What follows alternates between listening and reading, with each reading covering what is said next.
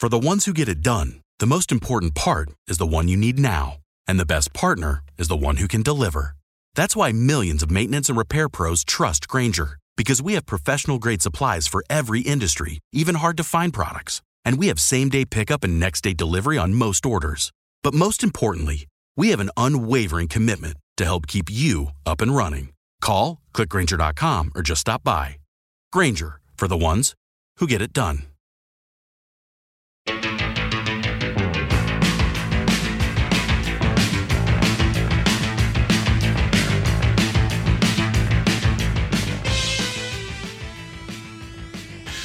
Hola, hola, hola mis queridos rockeros, espero que estén todos muy pero muy bien y preparados para otro episodio de El astronauta del rock en el que recorreremos los ecos de la semana, las noticias más importantes de los últimos días en materia rockera. Una semana que por suerte tiene muchísimas novedades y que en realidad en este caso ya no sería una semana, serían más o menos como dos semanas eh, resumidas en un solo programa, en un eco de la semana, porque como muchos de ustedes sabrán, la semana que pasó, el episodio que pasó, fue un eh, episodio especial dedicado a la banda Rush. La verdad que quedó increíble, esto se los digo eh, no por una cuestión de valoración personal, a mí personalmente me encantó, me pareció uno de los mejores especiales que hemos hecho con eh, Marcelo, con el Tano, con Charlie. Esta vuelta Pablo no fue de la partida, pero creo que de todos los especiales que hicimos, este tuvo algo, algo de, de, desafío, de dificultad, de profundizar en ciertos aspectos por las características de la banda Rush que lo pone como en un eh, escaloncito más arriba. Es un episodio que además, y por esto lo estoy vanagloriando si se quiere, tuvo muy linda repercusión por parte de la gente. Y miren que es un episodio largo, son cuatro horas, cuatro horas de anécdotas, cuatro horas de hablar como en una mesa de amigos, eh, cuatro horas en donde volcamos muchísimos, muchísimos datos, muchísima información, pero fundamentalmente también muchas anécdotas y pareceres personales, porque Rush fue una banda, me atrevería a decir, porque no me gusta hablar en pasado, es una banda que nos ha acompañado durante todas, todas, todas las temporadas, las seasons, y ahora van a ver por qué me refiero a las seasons de nuestras vidas. Eh, nosotros, digamos, al menos los que estábamos en esa mesa, los que hicimos el, especial, somos todos muy fanáticos, muy, eh, ¿cómo les podría decir? Eh, no, no, quiero decir que somos muy, a ver, especialistas, porque hay gente que es especialista en Rush, y eso fue algo que yo lo dije al principio, a instancias de una recomendación que me hizo el Tano. La onda no era entrar eh, además no podíamos entrar, no tenemos esa capacidad. Pero Rush es una banda eh, que tiene muchos, muchos fans que son especialistas a nivel técnico, a nivel instrumental, porque es una banda súper compleja que tiene muchísimas aristas para analizar. Lo nuestro es más un análisis de fanáticos, de tipos que han escuchado, como les decía yo, durante décadas la música de Rush, eh, entusiastas de cada uno de los músicos, todos admiramos tanto a Geddy Lee, Alex Lifeson y a Neil Peart, pobrecito que ya no está entre nosotros. Y bueno, un poco era contar eso. ¿Qué nos pasó cuando escuchamos por primera vez Rush? ¿Cuál de los tres músicos es el que de alguna manera más nos sorprendía o más habíamos admirado? Bueno, hablar de cada disco, no solo con la data dura, sino también con el momento que estaba viviendo la escena del rock y el momento en el que estábamos atravesando nosotros como individuos. ¿En qué momento escuchamos Rush? ¿Cuándo nos hicimos fanáticos? ¿A raíz de qué? ¿Qué le pasaba también al entorno, a nuestros amigos de la secundaria, por ejemplo, era una banda admirada eh, o era una banda más de nicho. Digo, tiene muchísimos, pero muchísimos puntos que seguramente a aquellos que no lo han escuchado todavía, si se atreven, digo y si se atreven porque son cuatro horas, lo bueno, mm, me parece que al estar en formato de podcast, eh, esto lo pueden encontrar en, eh, bueno, en Spotify, lo pueden encontrar en Evox. Esto más que nada lo digo para la gente que escuche el astronauta del rock a través de alguna de las radios que tan generosamente nos retransmiten. Sepan que todo el material del astronauta del rock está disponible en Spotify, en Evox, en iTunes, en Google Podcast, en Deezer, en todas, todas las plataformas de streaming y si no simplemente se van a la página web del astronauta del rock www.elastronautadelrock.com y ahí van a tener un acceso directo a todos todos los episodios del astronauta del rock. Entonces, si alguno tiene ganas, no se cagonee, no cobardee, por, eh, eh, o no sea cobarde, mejor dicho, por las cuatro horas de duración, porque al estar en formato de podcast pueden escuchar una hora hoy, otro ratito lo escuchan mañana, o cuando se van para el laburo, o antes de dormir, y así lo van degustando de a poco. Les aseguro que es un episodio fantástico y que quedó súper, súper entretenido. Nos divertimos horrorosamente, horrorosamente al hacerlo. Así que bueno, esta semana obviamente hay mucha información que viene, digamos, a compilar las dos últimas semanas, lo más importante, lo más representativo, lo que para mí, obviamente, a modo personal,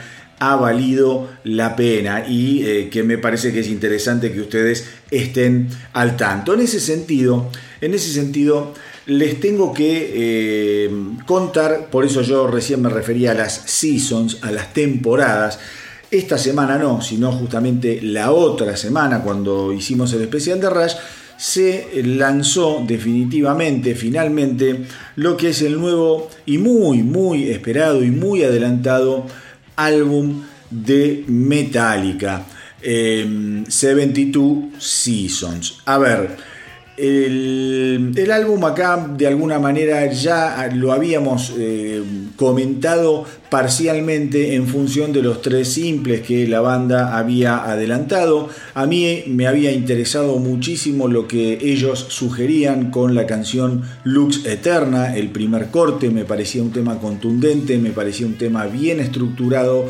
bien armado, súper, súper directo y me parecía también que tenía la virtud de ser un tema corto, un tema que no se iba por las ramas eh, inútilmente.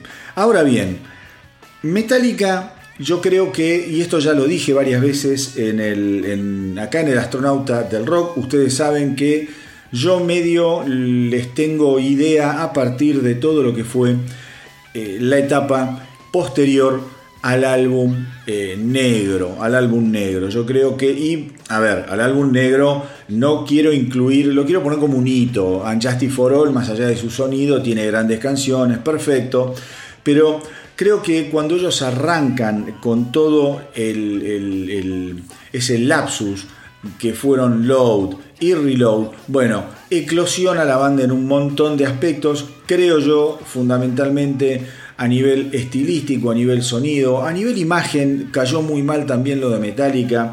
Me parece que estaban un poco desorientados queriendo también eh, entrar dentro de una década que le era bastante esquiva quizá a las formas eh, más, eh, ¿cómo les podría decir?, identificada con, los, con la década del, del, 80. Entonces, si bien ellos nunca estuvieron metidos ni en el glam, ni en toda esa movida eh, ochentosa, yo creo que ellos de alguna manera intentaron también hacer su adaptación a las nuevas décadas. Las nuevas décadas para las bandas de rock, sepamos que siempre son difíciles, porque década que cambia, de alguna manera se renuevan las generaciones de los oyentes, se renuevan las inquietudes de los músicos, se renuevan los sonidos que empiezan a estar de moda. Eh, y yo creo que Metallica no, no hizo un cambio realmente a la altura de lo que ellos eran. Metallica era una banda absolutamente letal y poderosa. Yo creo que los primeros cinco álbumes de Metallica son majestuosos, realmente son majestuosos.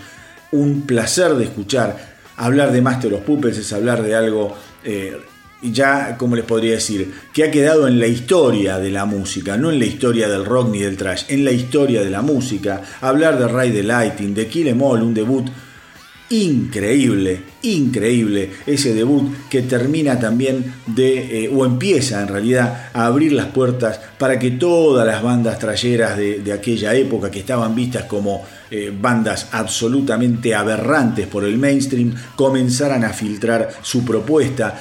Todo esto revienta con Master of Puppets muy a nivel local y luego tiene la, la suerte metálica, la visión de ayornar su propuesta sin perder carácter en el álbum negro. Ese álbum, si, eh, como digo yo, todos los tres primeros álbumes fueron empujando la compuerta a nivel local de Estados Unidos para que el trash comenzara a formar parte del mainstream, directamente con el álbum negro eh, eso explotó, explotó a nivel planetario. Si bien yo considero que ya el álbum negro no es un álbum netamente de trash, es un álbum eh, construido muy inteligente.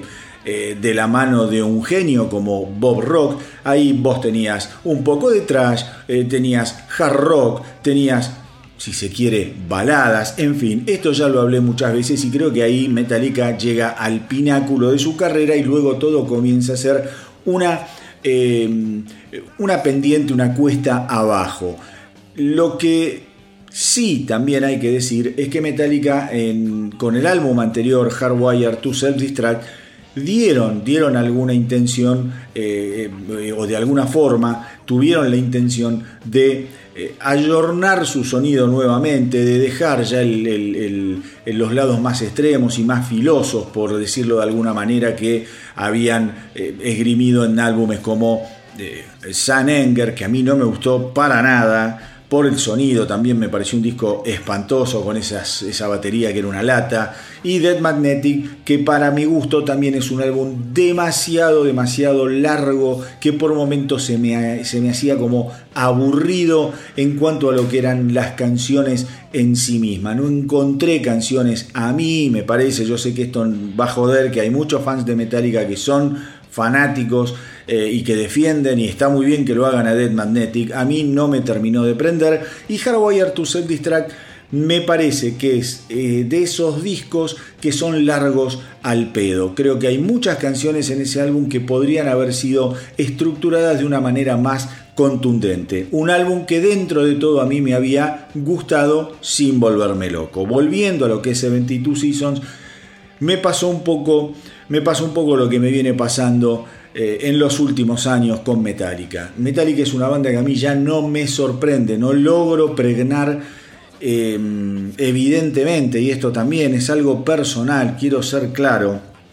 no, no logro pregnar eh, con, con, la propuesta, con la propuesta. Creo que Metallica sigue persiguiendo de alguna manera demostrar que ellos están a la altura de lo que fueron y que ya no van a poder estar.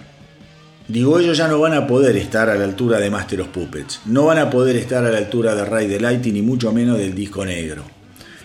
Yo creo que Metallica eh, es una gran empresa desde hace un par de décadas y quizá un poquito más. Y a mí me da la sensación, me da la sensación que están prendidos a la teta de esa gran empresa que saben que es algo eh, inigualable.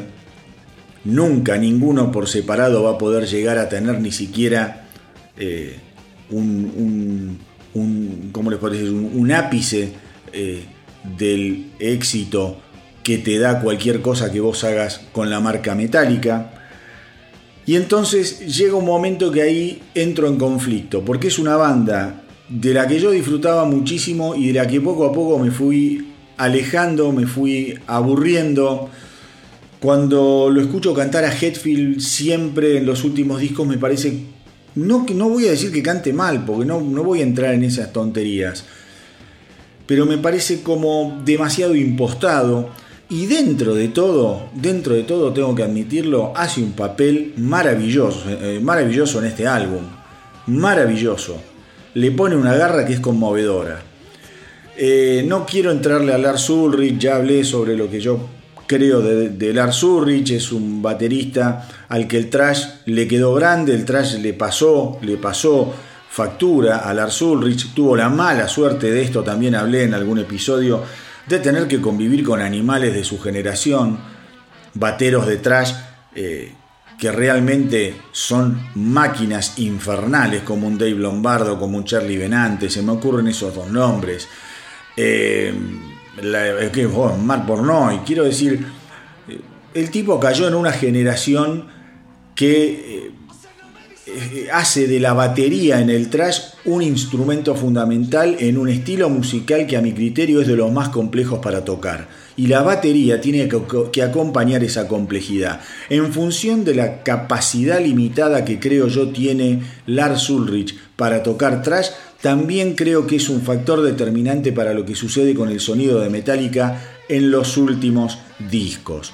Metallica hoy en día ya no hace más trash y en este disco tampoco hace trash.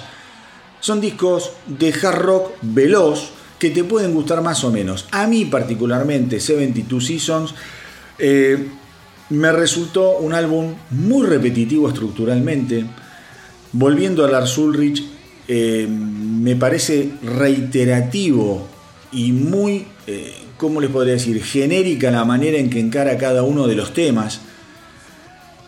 Es como es como que me da la sensación que 72 Seasons es un gran álbum de eh, una gran canción, perdón, de una hora 17. Si vos lo ponés de fondo, es muy difícil. Es muy ponerle que vos estás laburando y te pones 72 Seasons de fondo.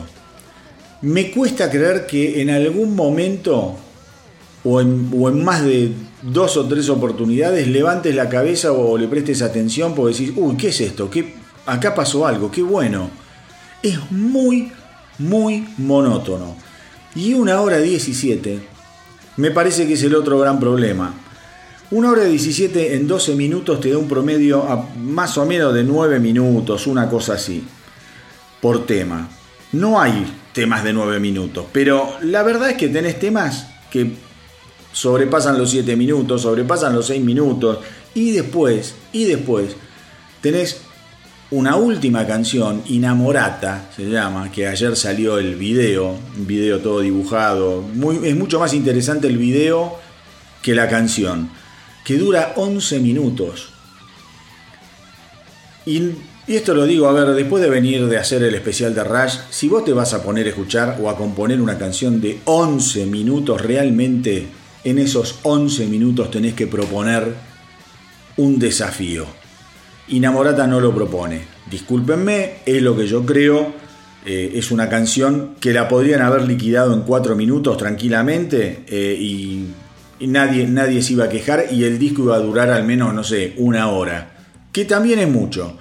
Me parece que Metallica tiene muy buenas intenciones. Lo mismo le pasó para mí en Hardwire to Set Distract eh, pero las hace demasiado largas. Y yo creo que Metallica eh, hoy en día está para aflojar un poquito el acelerador y empezar a regular el tiempo, el tiempo no, el tiempo, perdón, la duración de las canciones. De hecho, Lux Eterna es una maravilla porque dura 3 minutos, un poco más de 3 minutos, y es una cosa que no se puede creer. Efectiva, al palo a la cabeza, te la ponen la pera, te deja knockout, y de eso se trata para mí la propuesta de Metallica. Metallica tendría que haber hecho, a ver, y esto me pueden decir, pero vos qué carajo sabes, yo no sé nada, yo les digo lo que yo creo, como siempre hablo, esto no lo digo desde el lugar ni de productor, ni de ser un tipo que se la sabe toda, no, lo digo como oyente, como un viejo escuchador de música. Yo creo que Metallica tendría que hacer discos de no más de 40 minutos, ponértela hasta la garganta y se acabó. Como los buenos discos de antes, viejo. ¿Entendés? Como los discos que tenían 8 canciones. Anda la década del 70, que es la década en donde se definió realmente lo que es el buen rock. El buen rock and roll. 8 canciones, 40 minutos, a guardar, hermano. A guardar. Es así de simple. Yo creo que Metallica debería, qué sé yo, lo hablo ahora que acaban de sacar un disco hace dos minutos, vamos a tener que esperar 5 años, 6 años para que venga lo próximo de Metallica, esto que digo va a quedar en la nada. Las arenas del tiempo se lo van a llevar al olvido y Metallica hará lo que se le cante el culo porque están en todo su derecho. Es lo que yo interpreto. Yo creo que Metallica es una banda que le pega demasiado al tema del tiempo, las estructuras ya no son tan originales como para que un tema dure tanto, se repite mucho en el ritmo este disco, se repite mucho en el tipo de arreglos, los solos de guitarra no son una maravilla, Headfield se pasa, realmente Headfield se pasa, el sonido es increíble y yo creo que también eh, hay muy buenas canciones en el álbum. A ver, hay muy buenas canciones en el álbum. No puedo decir que el álbum es una, una porquería. No, es un álbum que a mí no me pregna, a mí no me llega al corazón. Pero si tengo que rescatar canciones, te puedo rescatar, como te dije, Lux Eterna, maravillosa. Eh, Sleepwalk, eh, no, Sleepwalk, pero no leo una mierda. Sleepwalk, eh, My Life Away, tremendo. Ahí, por ejemplo, ves los tipos te, dan, eh, si tienen cierta similitud en algún punto la canción, el riff de la guitarra con Enter Sandman. Me hace acordar a, Enter Sandman, pero está muy bien Sleep With My Life Away, una canción que me gustó mucho, mucho, mucho. You Must Burn, You Must Burn es también, también una canción de esas que yo les digo que eh, en donde Metallica se luce, es bien pesada, es bien pesada, tiene un lindo coro, un lindo riff de guitarra, bien ahí por Metallica.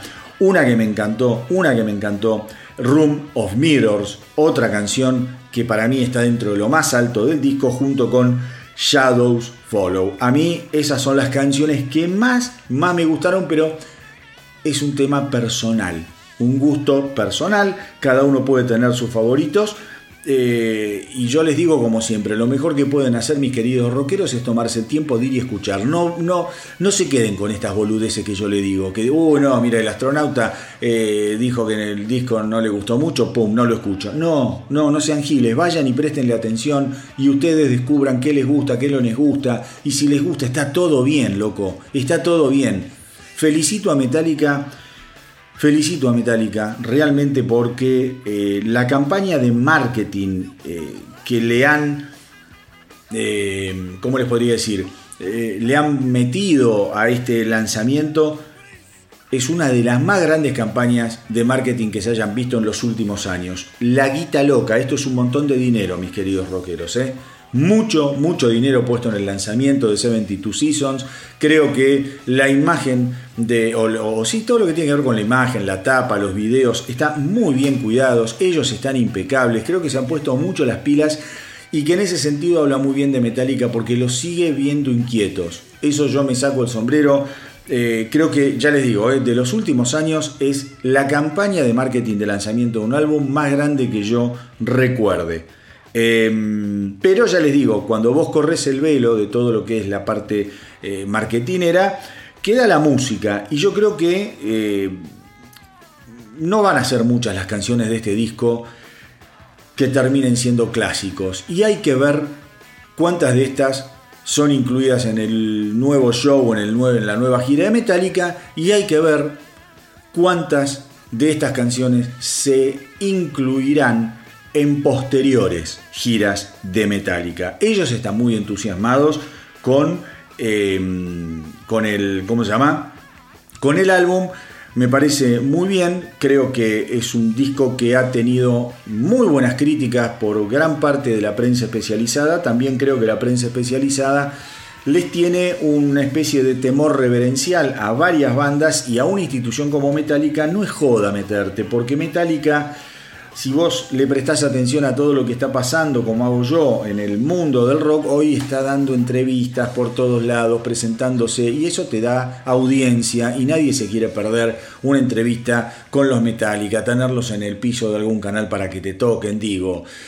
Eso en los grandes medios parece que no, pero condiciona un poquitito, eh, digamos, la objetividad con la que puedan hablar. Yo como siempre, los periodistas, eh, como siempre recomiendo, métanse en foros, métanse en foros en donde van a encontrar la opinión de muchos fans de, Metallica, muchos fans de la música. Obviamente vas a tener al hater pelotudo de siempre que no aporta nada más que odio, a ese pasátelo por el culo. Y después sí, lee y prestale atención a tipos que hablan con cierto equilibrio, con cierto equilibrio. Es un álbum que si alguien sale a matarlo está absolutamente loco, pero no es, no es, a mi entender, un álbum que va a quedar en la historia de los grandes álbumes de Metallica. Y eh, dicho esto, dicho esto, les cuento para que vean la buena recepción que ha tenido el álbum. El álbum ya está, eh, esta semana que pasó, se coló al puesto número uno en el ranking del Reino Unido. Y de esa manera ya Metallica ha pegado eh, cuatro álbumes en el número uno del Reino Unido. El primero que llegó en 1991 fue el disco negro, Metallica. Después en el 96, yo esto no lo sabía, Load llegó al puesto número uno en el Reino Unido y Dead Magnetic llegó al puesto número uno también en el 2008 en el Reino Unido. Y eh, en Estados Unidos también le está yendo bárbaro a este disco y realmente me pone muy pero muy contento, muy pero muy contento más allá de lo que a mí me pueda gustar más o menos este disco. Insisto, es un disco que si yo tengo que resumir todo este comentario, es un disco que se me hace largo, que se me hace monótono, eh, pero que se me hace también interesante. Creo que es un álbum que hay que escucharlo para después dar una opinión, porque cuando vos lo terminás de escuchar, seguramente vas a rescatar tus 3-4 canciones favoritas. Pero fundamentalmente, insisto, yo creo que Metallica es una banda a la que es muy fácil entrarle, es muy fácil criticarle, pero también hay que decir que los tipos no, tienen ninguna necesidad ni siquiera de seguir grabando, podrían ser una banda de grandes éxitos dando vuelta por el mundo, pero los tipos van, se ponen las pilas y cada tanto te sacan un disco. Te puede gustar más o menos como me gustó a mí, pero también hay que valorar ese trabajo, ese trabajo que se han tomado. Insisto, un álbum que es necesario escuchar y me gustaría que ustedes después a través de las redes den también su opinión eh, en el Instagram, me pueden mandar mensajes o si no me pueden mandar mensajes los que me escuchan a través de Evox, me dejan algún comentario por ahí o me escriben a elastronautadelrock.gmail.com con total libertad y crudeza y todos, todos van a ser bienvenidos esos comentarios. Hablando de otra cosa, les cuento que mm, eh, ustedes ya saben, yo más o menos les, había comentado que mm, los Iron Maiden iban a volver al ruedo justamente en este festival increíble que se va a realizar en eh, la localidad de Indio. Estoy hablando del festival Power Trip el 6 de octubre. Indio queda en California y es el famoso festival en el que van a tocar Guns N' Roses,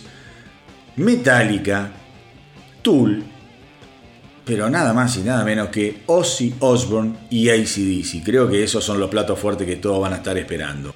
Y además de, digamos, de hacer todo este, este, mm, este festival, lo que han anunciado es que van a estar dando tres recitales previos a lo que es el Power Trip en Canadá. Van a estar tocando el 28 de septiembre en Calgary, el 30 de septiembre en Edomont y el 2 de octubre en Vancouver. Para todos aquellos que están en Canadá y que escuchan El astronauta del rock, sepan que el 25 de abril ya pueden a través de lo que es todo el fan club de Iron Maiden conseguir sus eh, entradas. Esto va a ser una edición limitada a través de lo que es el fan club de la banda. Y el 28 de abril van a estar los boletos, los tickets disponibles en Ticketmaster Canadá, que es www.ticketmaster.ca. Así que esto, eh, digamos, es eh, un notición, un notición que Iron Maiden son incansables, son incansables. Pensemos que ellos en el 2022 habían terminado lo que era The Legacy of the Beast. The Legacy of the Beast fue una, eh, una epopeya para los Iron Maiden. Recorrieron 33 países, dieron 139 espectáculos, lo vieron más de 3 millones de fanáticos. Digo, una locura. Todo lo que es esta nueva imaginería que se va a llamar, que es la que van a estar presentando en Indio, la que van a estar presentando en Canadá, tiene que ver con The Future Past. The Future Past básicamente es un compendio, un compendio entre canciones de Senjutsu, que es el último y genial álbum de los Maiden, con eh, Somewhere in Time, un disco de 1986 absolutamente icónico y maravilloso. Eh, obviamente, obviamente también The Future Past, todo este espectáculo va a incluir un montón de clásicos, de canciones eh, ya legendarias que no pueden faltar en ningún, en ningún show de los Iron Maiden. Así que estemos atentos porque cuando esto empieza, viste, ya con, con la onda van a tocar en Estados Unidos en octubre, después también en septiembre ya van a estar tocando en, un poquito en Canadá. Eh, vamos a ver, este año Iron Maiden supongo que como siempre van a estar súper pero súper activos. una banda, una banda de mil, de mil amores. Los adoro, los adoramos todos los fanáticos del heavy metal, así que esperemos que eh, los tipos sigan, sigan tocando incansablemente y que vengan para acá, que vengan para la Argentina de nuevo. Por favor, acá tienen un público recontra fiel acá, Brasil, Chile, Perú, puta madre, Sudamérica. Qué, qué, lindo que es Sudamérica a nivel heavy metal. Qué locos que estamos. Me encanta realmente. Cada gira de estas bandas que vienen la revientan. Eh, otros que van a salir de gira, mis queridos rockeros, son los Aerosmith. En estos, en estos días, en estos días, Joe Perry va a estar adelantando y ya presentando en forma formal lo que va a ser la, gira de, por los Estados Unidos que va a comenzar aparentemente en septiembre y que se va a extender hasta el 2024. Va a haber, como les digo, un anuncio oficial que está previsto para los próximos días, a más tardar de acá dos semanas. La noticia, la noticia se va a saber. Eh, es muy probable que esta noticia la den en el show de Howard Stern eh, este mm, conductor maravilloso de radio estadounidense. Nosotros, ya que en el astronauta del rock, habíamos hablado sobre la posibilidad de que los Aerosmith salieran de gira a raíz de unas declaraciones de Joe Perry, en donde también el tipo se sinceraba respecto de lo que era la posible no participación del baterista Joey Kramer, que andaba con algunos problemas de salud, algunos temas eh, internos de la banda también me parece, eh, en donde ya Joy Kramer no creo que tenga demasiada cabida dentro de lo que es el mundo de Aerosmith. En todo lo que había sido la residencia en Las Vegas de Aerosmith, recordemos que Joy Kramer no había tocado, no había tocado porque según los comunicados de, Aerosmith, que anda a saber cuánto tienen de verdad y cuánto tienen de políticamente correcto para los medios, Joy Kramer tenía ganas de dedicarse más a ciertos temas personales, familiares, bla, bla, bla, bla, bla. Yo creo que internamente se hincharon las pelotas de Joy Kramer. Eso es una, una opinión mía, que no la digo eh, así por alpedismo.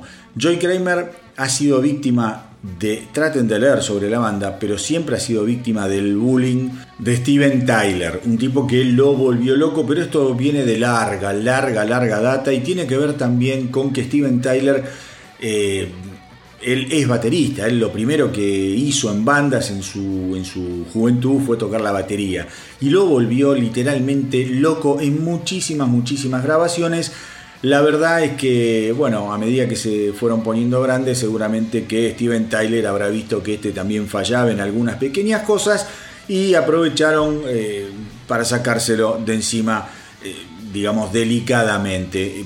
Qué sé yo, no sé cómo estará de salud, yo sé que había estado mal del corazón, lo habían operado para colmo, bueno, esas típicas cosas, ¿viste? Pero Steven Tyler tampoco tiene mucho derecho de, como es de enarbolar ninguna bandera de lo que es la salud ni el cuidado de, su salud porque vive entrando y saliendo de lo que es rehabilitación. Siempre tiene alguna excusa. Cuando no es que la cocaína son los calmantes, cuando no son los calmantes es el alcohol.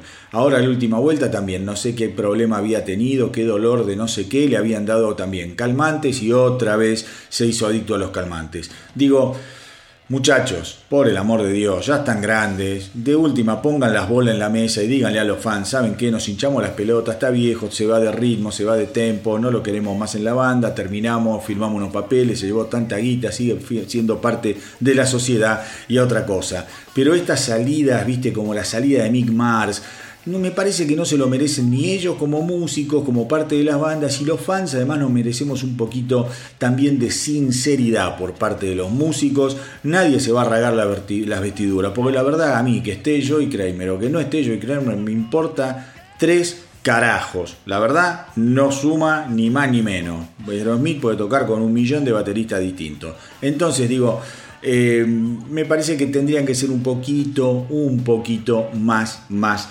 claros. Así que, mis queridos rockeros, Aerosmith, otra banda legendaria que vuelve a la ruta. Aprovecho para ya ir cerrando toda esta primera parte del astronauta del rock para recordarles que está disponible la radio online del astronauta del rock a la que pueden acceder eh, a través del reproductor que encuentran en el link de la página de inicio de Instagram. Ustedes van a ese link y van a ver que los, eh, los lleva a una serie de, opciones del astronauta del rock. La primera opción es la radio del astronauta del rock, la pueden poner y esa dirección se la guardan como favoritos y yo les aseguro que van a estar todo el día escuchando música de recontra primera. Ahí no están subidos los podcasts, hay simplemente algunos, eh, ¿cómo se llama?, separadores de 30 eh, segundos, donde les puedo llegar a contar alguna anécdota de, alguna banda o donde también refuerzo la idea de que visiten las redes del astronauta, cosas muy sencillas, pero la idea es básicamente que sea una radio de compañía. El otro día me preguntaban, pero si vos tenés que poner un, ejemplo, ¿qué, radio sería? Y mira, eh, para los que somos de Argentina y conocen la radio Aspen, esto sería una Aspen con tachas, ¿entendés? Todo el día música, pero en vez de pasarte Phil Collins, en vez de pasarte Duran Duran, música más tranquila, es una música eh, que tiene que ver con el rock, el heavy, el trash, el blues, eh, en fin, la parte más eh, pesada de lo que es la música. Y ojo que yo acabo de mencionar a Phil Collins y a Duran Duran, que son dos artistas a los que adoro. No lo hice como crítica, sino como ejemplo estilístico. Hay muchos deep cuts, muchas canciones de esas que han quedado relegadas en el lado B de muchos simples o de muchos discos. La última canción del disco que uno a veces no le daba pelota, bueno, está lleno de esa música. Una radio realmente, realmente que también está teniendo muy, pero muy muy buena mm, recepción por parte de la gente que la escucha. Ya saben, la pueden em, encontrar yendo al Instagram, al link de inicio del Instagram, ahí van a ver el reproductor y si no también la tienen disponible en www.elastronautadelrock.com. Y ahora sí, para ya definitivamente cerrar este inicio del episodio, el programa de hoy, vamos con el primer estreno de, em, es, de este capítulo. Vamos con lo que editaron los eh, una banda que a mí me encanta. Han lanzado el sencillo Sunshine, una canción muy pero muy ganchera, una canción que tiene todo lo que tiene que tener una buena canción de rock. Tiene buen, buen eh, estribillo, tiene buen coro, tiene buen ritmo, tiene garra, tiene corazón.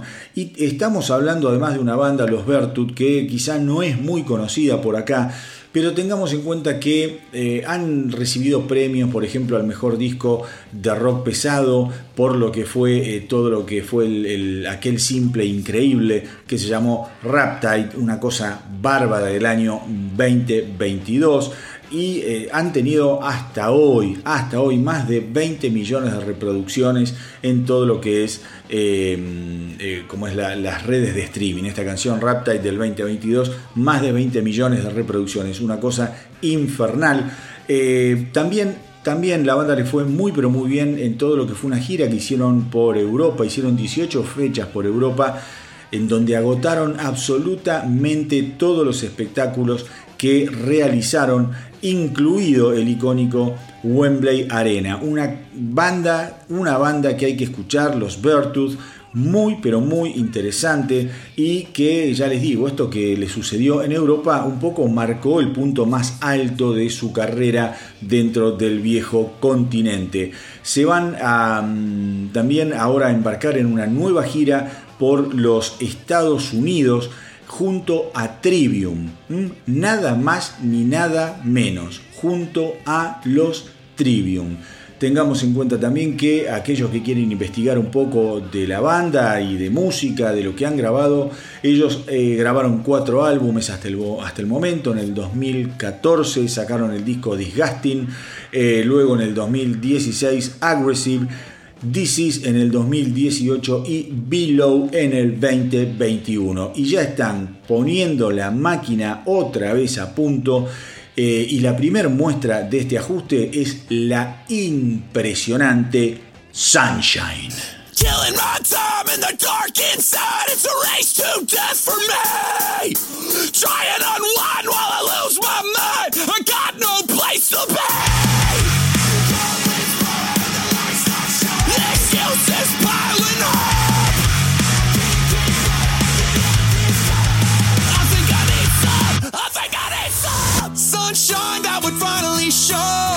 Might die if I stay in this cold. And I finally admit it, I gotta be committed to let this story unfold. I hear angels calling my name, and I better listen before I implode. I don't care for a minute if no one's gonna get it. Let's try selling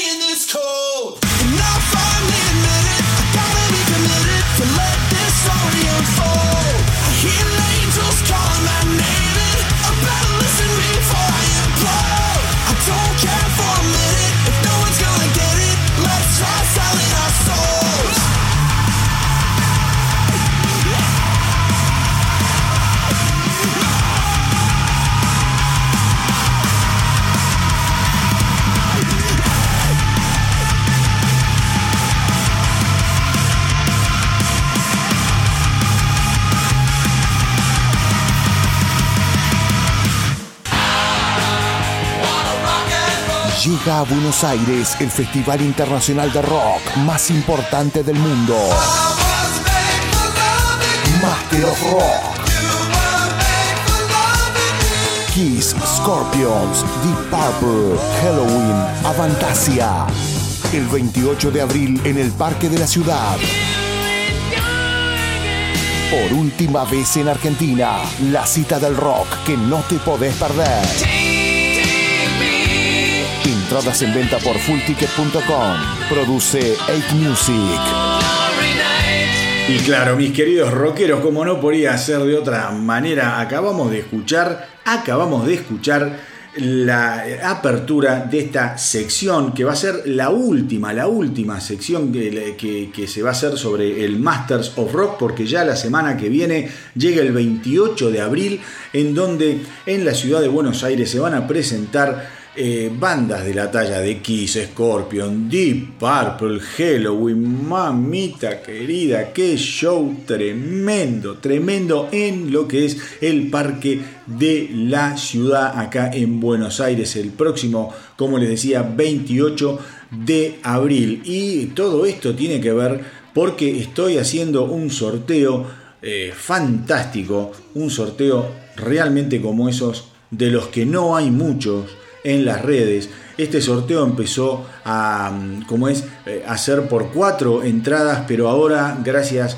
a lo que fue el éxito y la repercusión que tuvo el mismo, se eh, amplió a ocho entradas, con lo cual si vos estás ahí, estás escuchando, sabe que tenés más oportunidades de ganar una entrada para estar el 28 de abril en el Masters of Rock, a mi entender el festival más importante en materia de rock pesado, de heavy metal, que se va a llevar a cabo en la Argentina, al menos, al menos hasta ahora, de eso no tengan las dudas. En este 2023 el Masters of Rock es para sacarse el sombrero. Ya saben entonces, las cuatro entradas mágicamente se convirtieron en ocho entradas. ¿Cómo tenés que hacer para participar? Muy simple, anda al Instagram del astronauta del rock. El primer posteo, el primer posteo es un posteo fijo sobre el sorteo. Haces clic ahí y tenés todas las bases. Las seguís, participás y quién te dice que el 28 de abril estés ahí con la monada cantando, saltando, disfrutando, haciendo pogo con todas las canciones de estas bandas infernales que nos vienen a visitar. Y hoy vamos a hablar de una banda de la que ya hay un especial del astronauta del rock, pero que creo que es importante siempre recordar algunas cosas, algunos datos, más que nada, como siempre digo, para los chicos más jóvenes que escuchan el podcast y que quizá no saben tanto sobre tal o cual banda legendaria eh, hoy me voy a referir un poquitito a lo que es Deep Purple. Deep Purple, mis queridos rockeros, ¿qué podemos decir? Banda británica que eh, comenzó, comenzó allá por el año 1968 en la ciudad de Hertford, en el Reino Unido. Eh, está considerada como una de las bandas que forjó y que creó el heavy metal junto con lo que fueron Black Sabbath y Led Zeppelin. Yo me acuerdo que cuando estábamos en la secundaria, eh, todos eh, los, fanáticos del rock siempre estábamos hablando de, ¿no? de, estas tres bandas.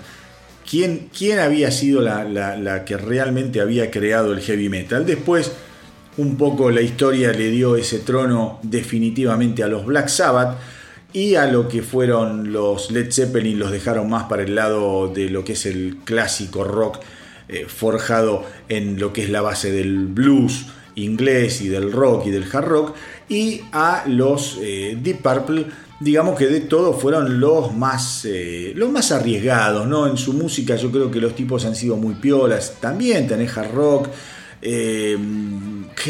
heavy metal me atrevería a decir que no tenés, creo que no, no, no es una banda que haya realmente incursionado en el heavy metal, pero tenés muchas influencias de lo que es el rock progresivo, algunas cosas del rock sinfónico, psicodelia, hay obviamente rock, hay obviamente blues, hay algo de funk rock, una banda también, una banda que no tenemos que olvidarnos, ha vendido a la fecha más de 150 millones de álbumes en todo el mundo. Eh, su formación más eh, gloriosa, por decirlo de alguna forma, es la conocida como la Mark II en donde estuvo Ian Gillan como cantante, Richie Blackmore en guitarra, John Lord en teclados, Ian Pace, que maestro, en batería y Roger Glover en bajo.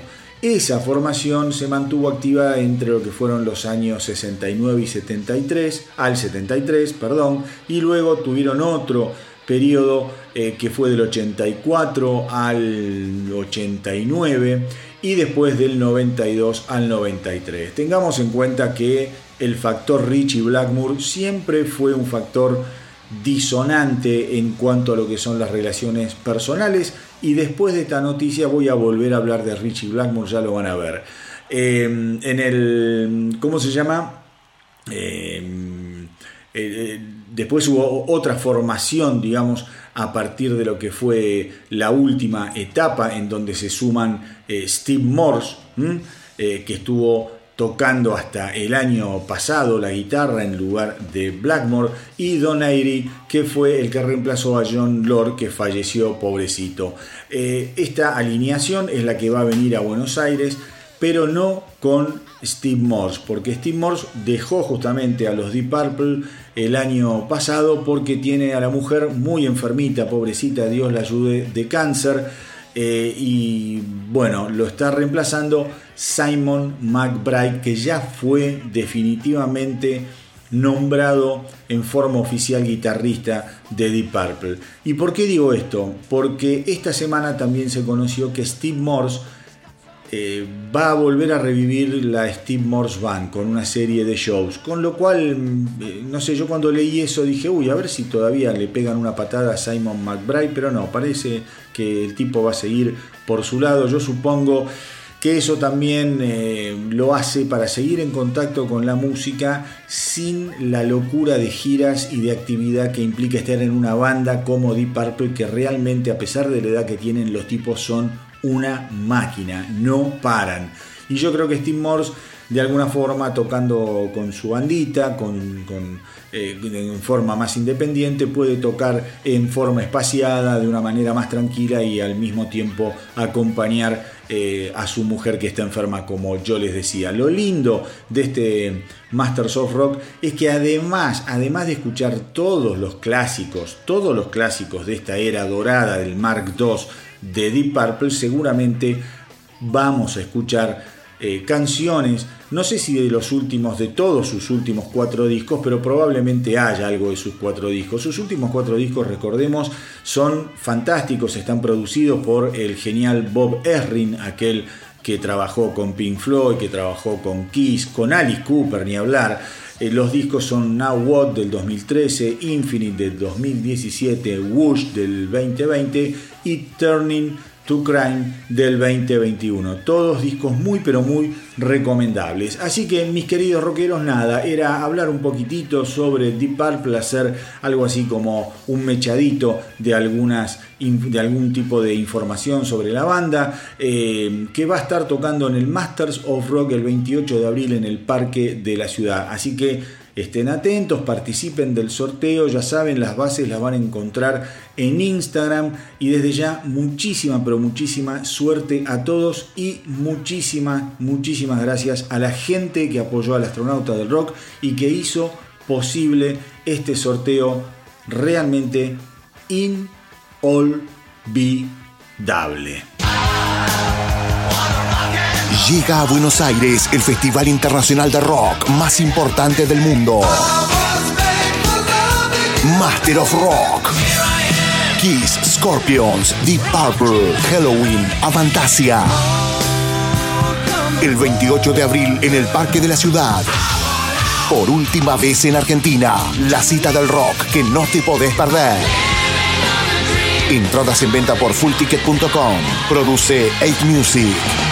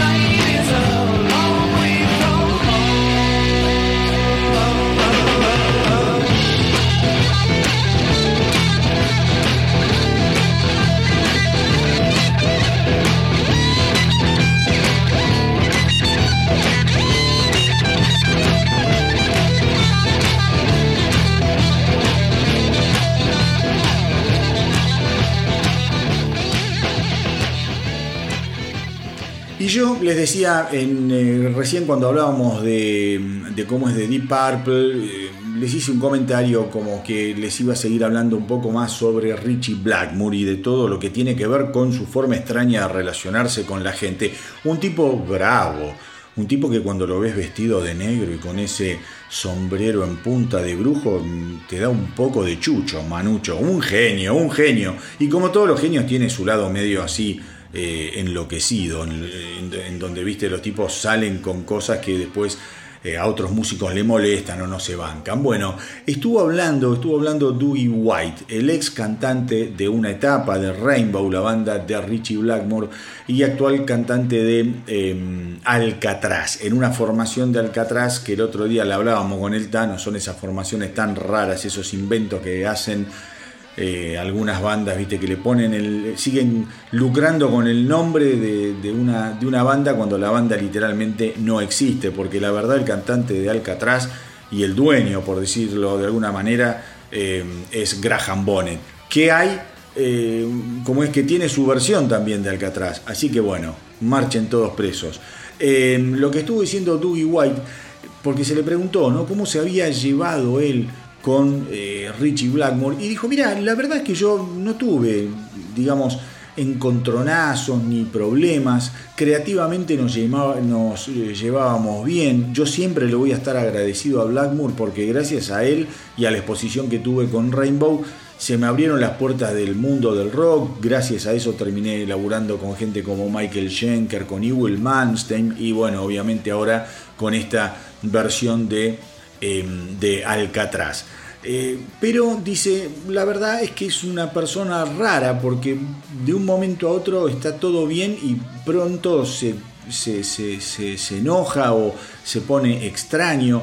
Eh, dice, solíamos pasar mucho tiempo juntos con Richie Blackmore, nos gustaba cuando teníamos tiempo libre entre las giras encontrar algún blockbuster y alquilar películas y, tirarnos ahí a tomar algo y a, ver películas y a charlar. Jugábamos al fútbol juntos y dice, es más, em, eh, el día antes del último show que diéramos con Rainbow, estuvimos jugando al fútbol y no había ningún problema.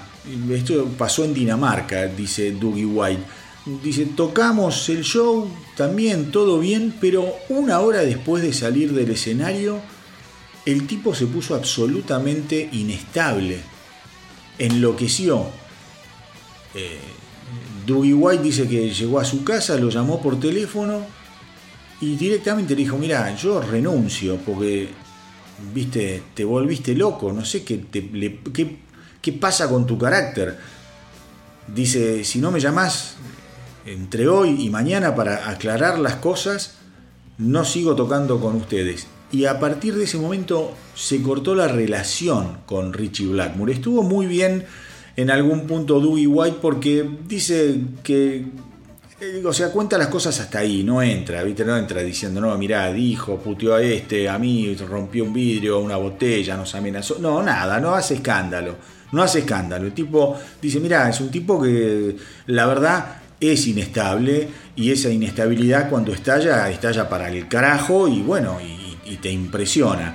Después dice que sí, se puso en contacto con todo lo que era el management de Rainbow porque le debían un dinero y cuando vio que el management de Rainbow no le daba solución, Ahí lo llamó de nuevo a Richie Blackmore, le dijo, mira, me debes tanta guita y al otro día estuvo muy bien, dice Richie Blackmore, porque me llegó un cheque a mi casilla de correo, así que no tengo nada, nada que reclamarle. Pero miren, miren esto de que yo justo les estaba contando eh, con el asunto del Masters of Rock, que había sido, viste, un factor detonante, detonante en lo que había sido la eh, historia del Mark II de los Deep Purple es justamente el carácter de este Richie Blackmore, que el tipo no lo, no lo, puede, no lo puede manejar. No lo puede manejar. Todo el mundo que trabaja con Richie Blackmore, pónganse y hagan historia, siempre algo, algo inquietante del flaco marcan. No sé por qué será, una pena. Yo creo que es un tipo que también ha desperdiciado grandes, grandes oportunidades y años de su carrera. Ahora está desde hace mucho con la mujer haciendo una música medio medieval, se disfrazan, ¿viste? Parece un enanito de jardín cuando lo ves, ¿no? Pero bueno, es el viaje que tiene el tipo.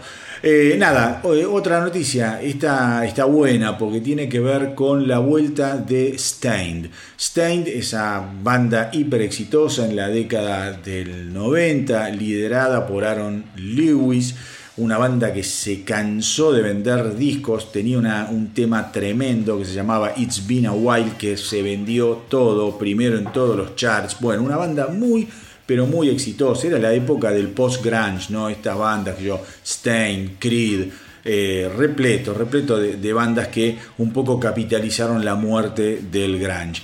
Em, ahora lo que está pasando es que han sacado, han sacado una, nueva, una nueva canción de, de Stein, bastante, digamos, sorpresiva. Yo la verdad no tenía idea de que iban a sacar un nuevo, un nuevo, ¿cómo se llama? Un nuevo tema.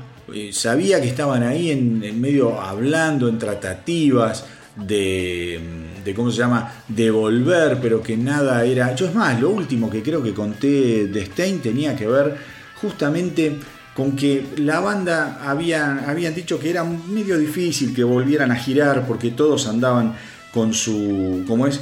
Con sus distintos compromisos. De, de hecho, de hecho, Aaron Lewis es un tipo que está tocando permanentemente, permanentemente, eh, haciendo shows, se ha dedicado al country, se ha dedicado al country, pero esta semana los tipos, nada, así, sacaron un tema que a mí me gustó muchísimo, se llama Lowest in Me, y me llamó la atención, loco, porque es una canción muy bien estructurada, una canción muy pero muy fuerte, muy muy al frente. Esta Lowest in Me eh, es durísima. Por momentos escúchenlo a Aaron Lewis. Eh, parece como que canta hasta gutural. A mí me sorprendió un montón, un montón.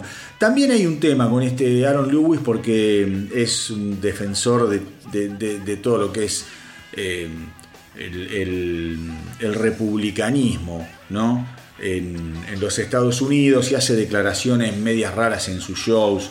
El otro día en un, en un recital, hace un tiempo, empezó a, cantar y hacerle cantar a su público, que obviamente el público que lo va a ver a él solista como artista country, todos cantando eh, y gritando Fuck Joe Biden Digo, el tipo tiene un viaje raro y un poco lo que estaban diciendo tras el lanzamiento de Lowest on Me, eh, de Lowest, perdón, eh, Lowest in Me, justamente lo que estaba, eh, estaba diciendo Mike Mushok, que es el guitarrista de Stein, es que bueno, todo el tema de la política no se discute internamente entre, como es entre los integrantes de la banda, que la gente ya sabe cómo piensa Aaron Lewis y que bueno, es algo que, lo está viviendo él en una manera muy personal y que, eh, digamos, lo, expresa en sus, en sus shows como solista. Pero bueno, veremos, veremos. Ojalá que Stein, mira, si Stein logra eh, grabar un disco que tenga que ver con esto que vamos a escuchar ahora, yo creo que puede dar un, un batacazo, un batacazo inesperado. Escuchen a ver si les gusta tanto como me gustó a mí lo nuevo de Stein Lowest in Me.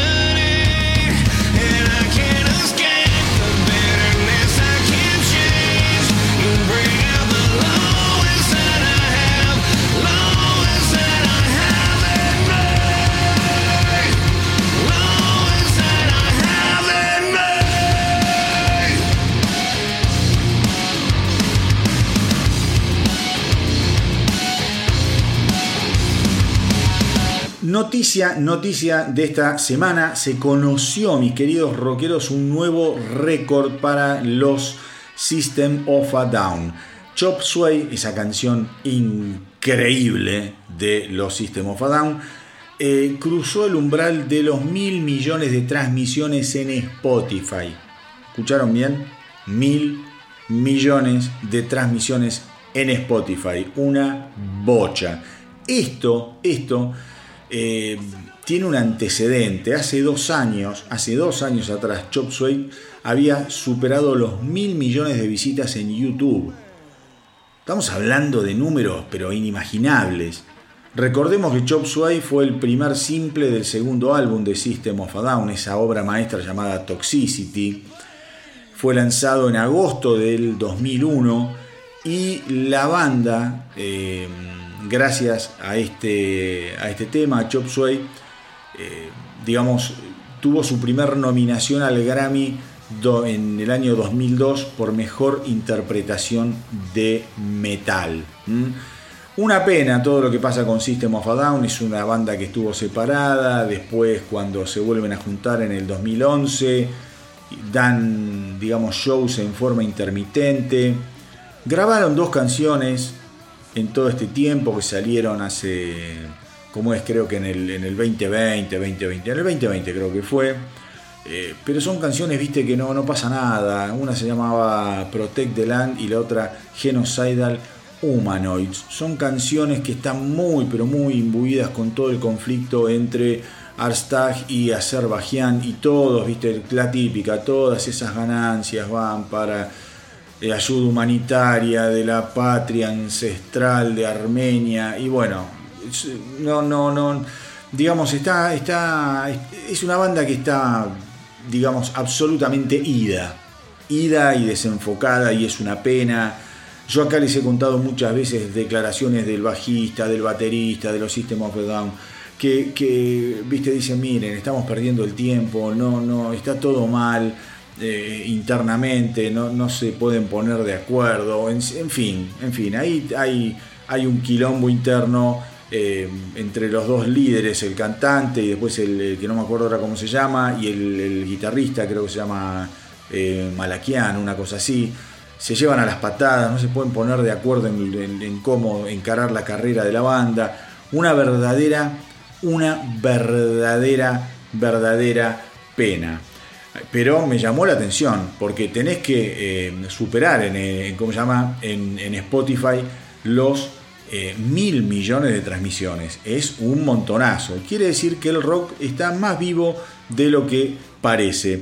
Los que siguen vivos, vivitos y coleando a pesar de todos los problemas internos que se han, eh, digamos, ventilado en las últimas semanas son los Motley Crue. Esta semana se supo que están en el estudio nada más ni nada menos que con Bob Rock. Eh, recordemos que em, Mick Mars ya no es más parte de los Motley Crue, está reemplazado por John Five. Todo este tema también trajo cola. Después voy a seguir hablando de esto por otra noticia que tengo para contarles. Pero ahora vamos a concentrarnos un poco en, lo que es esto de, la, noticia de Motley Crue con Bob Rock. Una, una sorpresa, una sorpresa. Yo no pensé que tan rápidamente se iban a poner a laburar en música nueva. Pensemos que están en gira con eh, The World Tour junto a Def Leppard. Pero vos viste cómo son estos, estos tipos. Tienen dos semanas al pedo, se toman un avión, vuelven a la casa, se contratan un estudio, un productor y empiezan a tirar demos. Ellos ya venían anunciando en las redes que estaban dejando que la creatividad fluyera con John Five y qué sé yo. Más que nada Nicky Six y John Five. Ahora salió una foto en la que también está se lo puede ver a, Tommy Lee en el estudio. O sea que vamos a tener seguramente novedades musicales de los Motley Crue. Espero, espero realmente que John Five le, les imprima algún, algún twist, alguna, alguna, ¿cómo se llama? algún ingrediente de, su genialidad que no es poca, para que tengamos buenas, buenas canciones de los Motley Crue vamos a, saber, a saber que la voz de Vince Neil va a estar absolutamente toqueteada, pero no importa. Si el resultado te engaña bien, viste, como esas mentiras que te las comes y decís, sí, bueno, me mintieron, pero me lo hicieron tan bien que no, yo no puedo decir nada. A mí mentime, pero al menos dame un buen producto. Yo creo que los Motley Crue eh, con John Five pueden llegar a dar una sorpresa. ¿Mm? Estamos hablando de un tipo ultra, ultra talentoso. Y después Bob Rock tocando las teclas, obviamente. No te lo va a hacer sonar como Pavarotti al, al Gordon Hill, pero le va a mejorar muchísimo, muchísimo la performance.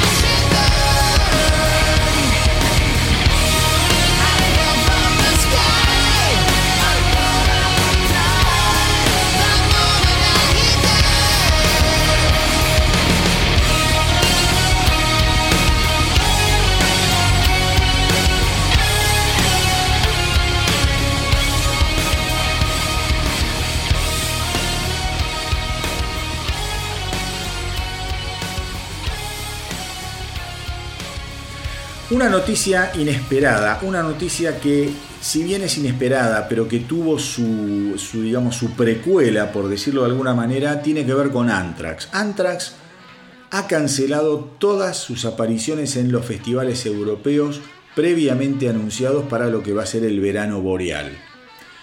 Según eh, una publicación en las redes de lo que es todo la organización del Wacken Open Air de Alemania, donde estaba previsto que Anthrax actuara a principios de agosto, se, ya se informa que Anthrax canceló los espectáculos debido a problemas de logística. También, también se confirmó que em, cancelaron los festivales Metal Days en Eslovenia, Brutal Assault de la República Checa y Alcatraz de Bélgica.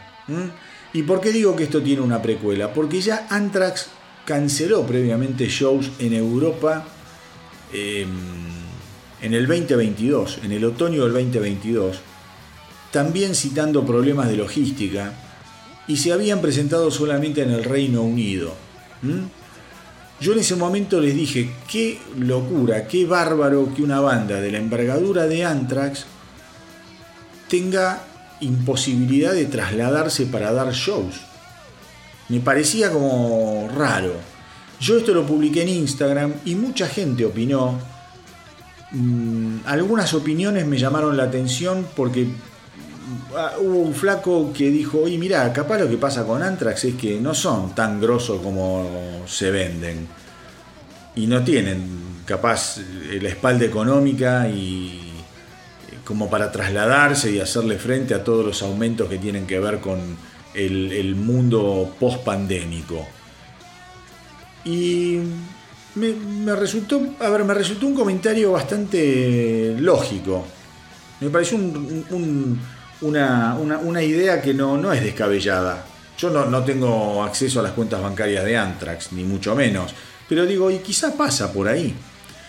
También es cierto que los Antrax hoy en día tienen a Charlie Benante girando con Pantera. Yo no sé cómo serán los planes de Pantera en el verano lo que sí sé es que a Pantera le está yendo bárbaro, con Zack Wiley con Benante.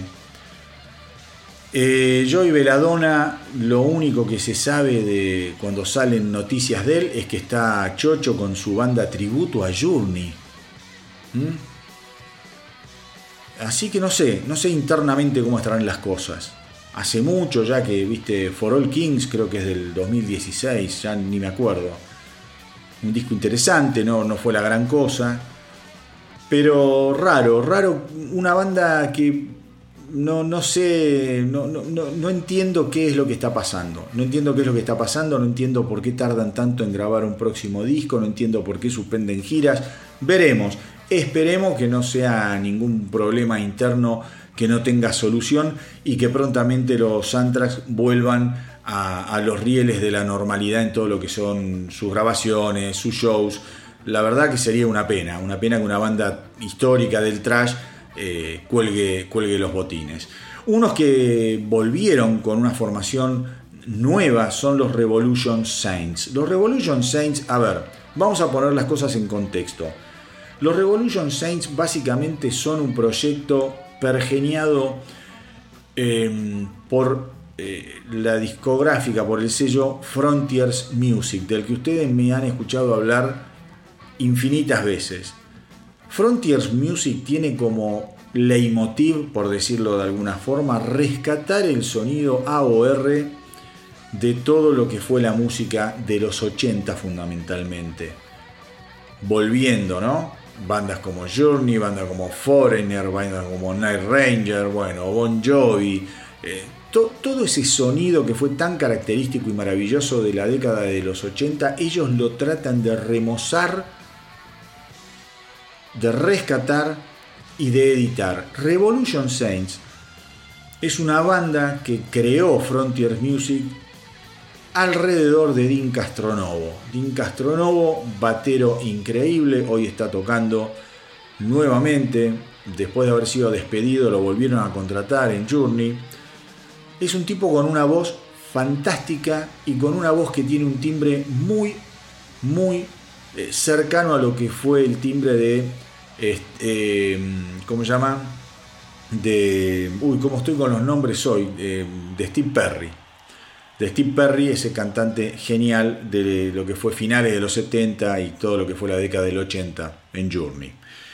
Em, yo lo vi a, Journey acá en el Luna Park y cuando Dean Castronovo cantó una canción dificilísima de cantar, dije, a la mierda, lo que cante ese baterista. La canción era Still Day Ride. La primera encarnación de los Revolution Saints tenía eh, a Doug Aldrich, nada más ni nada menos, ex Whitesnake, hoy Dead Daisies, y al Night Ranger Jack Blades, que yo justamente les conté que estaba con unos problemitas de salud, pero que venía saliendo y que aparentemente estaba bien. habían grabado dos discos, dos muy lindos discos, pero ahora, ahora ya no están ni Jack Blades ni Doug Aldrich. Ahora están en el bajo Jeff Pilson y Joel Hocastra en la guitarra. Dos tipos también, bueno, eh, Jocastra de la Transiberian Orquesta y Jess Pilson, obviamente, Dokken, Foreigner, digo, unos tipos con unas cocardas del carajo. Esta segunda encarnación de los Revolution Saints, esta semana sacó un disco que se llama Eagle Flight y que a mí fue de lo que más me gustó de esta semana. Insisto, si vos estás buscando algo súper original, no. Si vos estás buscando acá un sonido súper crudo, no. Esto es un hard rock orientado y, producido eh, a, la manera de los 80. Es como el, AOR, el Adult Oriented Rock. Pero qué bien que están las canciones. Canciones realmente maravillosas, maravillosas. Un álbum que eh, entre ayer y hoy lo escuché ya un par de veces. Son 10 canciones, formidable, viste, 10 canciones un rock melódico que coquetea un poquito con el metal, con el hard rock, hay baladas, un disco que está realmente muy, pero muy lindo. Así que es una de mis recomendaciones este nuevo trabajo de los Revolution Saints, eh, que como les dije recién se llama Eagle Flight.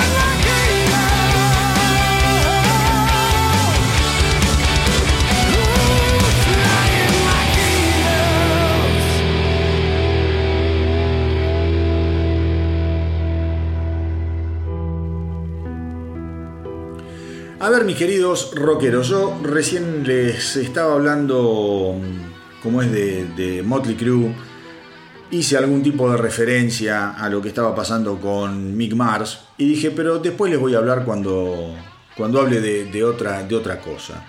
Uno de los discos, uno de los discos que mm, se editó no esta semana, sino la semana en que se hizo el especial de Rush, un disco que acá ya veníamos adelantando, fue lo nuevo de LA Guns eh, un álbum que a mi criterio, a mi criterio está muy bueno, muy bueno si a vos te gusta todo lo que es el, el, rock también, el rock de los 80 divertido, garallero, con influencias de los Guns N' Roses, algo directo, sin ningún truco de lujo, sin acá no hay conejo de la galera, ya lo que estás escuchando lo escuchaste, es un buen plato de comida, como digo yo. Cuando viste, cuando tenés hambre de rock, esto es un buen plato de comida. No es ninguna experiencia, viste, esa cuando vas a un restaurante y te ponen el plato que es más grande que la mesa y eh, lo que hay adentro del plato es un bocado, es pedís ravioles y te traen un raviol, pero no, pero probalo, masticalo bien, porque vas a descubrir una explosión de sabores en tu paladar, tu lengua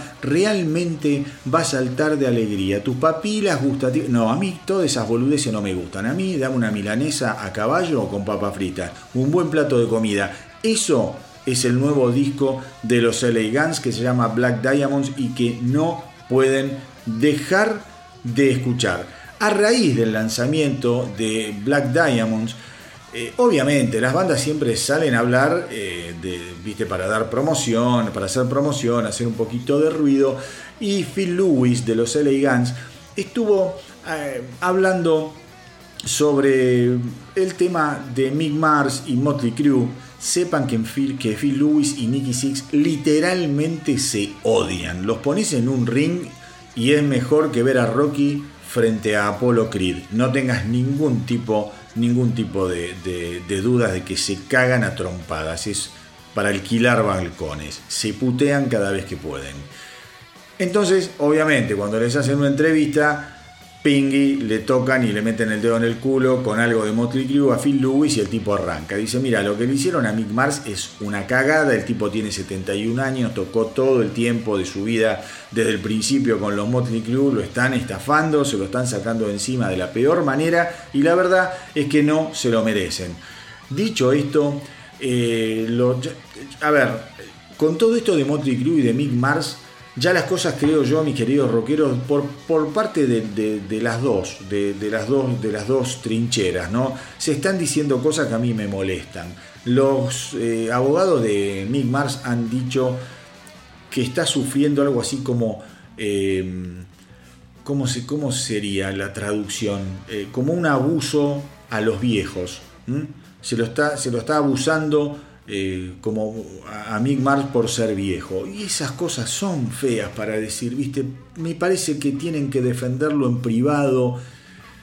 Y en privado decir lo que quieras, ¿viste? Pero salir a declarar esto me parece que es un espanto.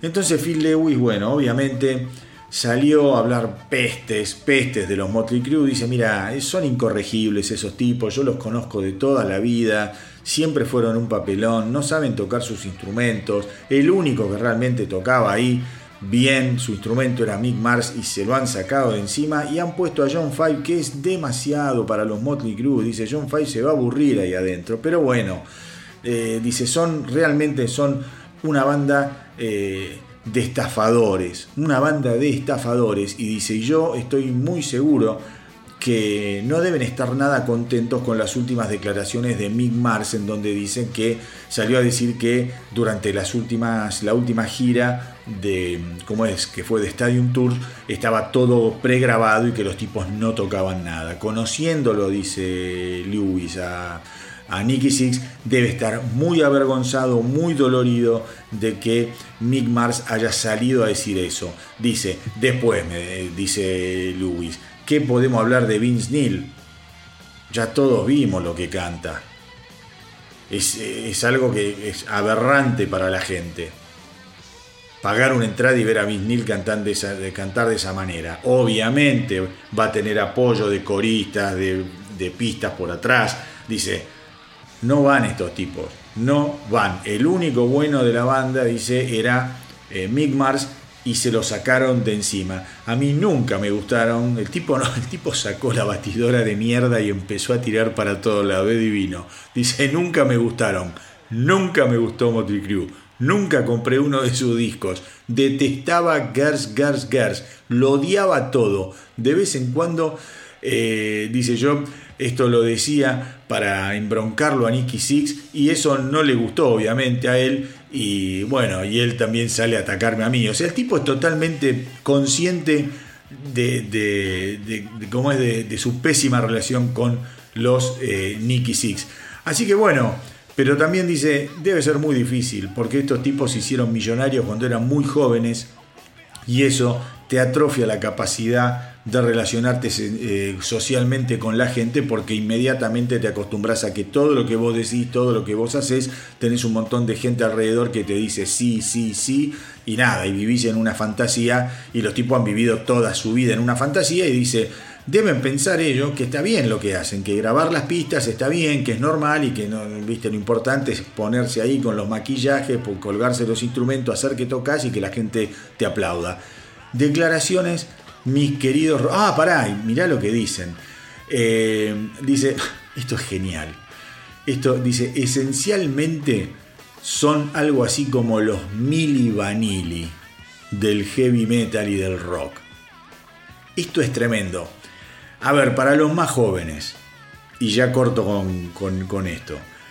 Eh, Vanilli fue una sensación, creo que de principio de los 90, no me acuerdo si fue fin de los 80 o principio de los 90, eran dos negritos muy lindos, muy facheros, muy facheros, que cantaban, cantaban, tenían una canción que se llamaba Blaming on the Rain, que había sido absolutamente exitosa, pero número uno en todo el mundo, y los tipos ganaron un Grammy. Ganaron un Grammy. ¿Y qué pasó? Tiempo después, tiempo después se supo que estos dos pibitos, estos dos negritos, lo único que hacían era poner la jeta y bailar, muy bien vestidos, muy lindos, como te digo yo, pero no habían cantado una sola nota en ese puto disco. Y tuvieron que devolver el, premio, fue un escándalo. Entonces, que Phil Lewis salga a decir que los Motley Crue son algo así como los, los Milli Vanilli, me pareció una cosa genial. Más allá de eso, escuchen el disco Black Diamonds de los LA Guns, que está buenísimo. Como les digo yo, meat and potatoes, un buen plato de comida, buen rock and roll. No esperen ningún tipo de maravilla, pero para pasar el rato es absolutamente recomendable.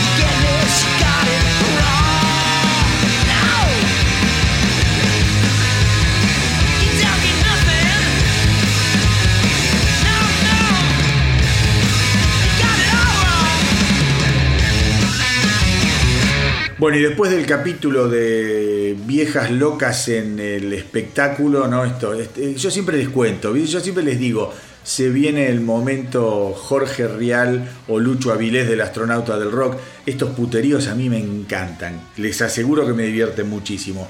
Una buena noticia, lo operaron a Blaze Bailey, le hicieron el cuádruple bypass había tenido un ataque al corazón, yo ya se los había contado. Tardaron mucho en operarlo, a mí eso me había intranquilizado un poco, pero se supo que bueno, salió de la cirugía y ya está, eh, ya le dieron el alta. Ahora va a tener un tiempo de recuperación. Yo supongo que Blaze Bailey lo primero que va a tener que hacer es adelgazar. Porque yo les había comentado, yo lo había visto, lo había visto muy gordo, muy hinchado, descuidado y lo primero que, eh, cuando tenés estos quilombos de corazón, lo primero que tenés que hacer, aflojarle al morfi, porque si no, te van a reventar otra vez las arterias. Eh, no, no, sería ni el primer ni, el último caso. Con lo cual, supongo que en los próximos meses, si es que se vuelve a saber de, de Blaze Bailey, ojalá que sí, que mejore y que pueda retomar su carrera seguramente lo veremos ya con otro, con otro aspecto. Uno que adelgazó una bocha es eh, eh, Tim Ripper Owens, es otro tipo, otro tipo. Está chocho, dice que está corriendo, que le cambió la vida. Así que bueno, Blaze Bailey, eh, ojalá, ojalá pueda seguir la senda de la buena alimentación y el cuidado físico. Les cuento sobre eh, uno de los tantos proyectos paralelos de David Elson, eh, más conocido como Manotas. Bueno, una de las bandas que él tiene es Diet, una banda en la que toca con el guitarrista y vocalista sueco Guillermo Miranda y con el baterista Mikael Lisesco.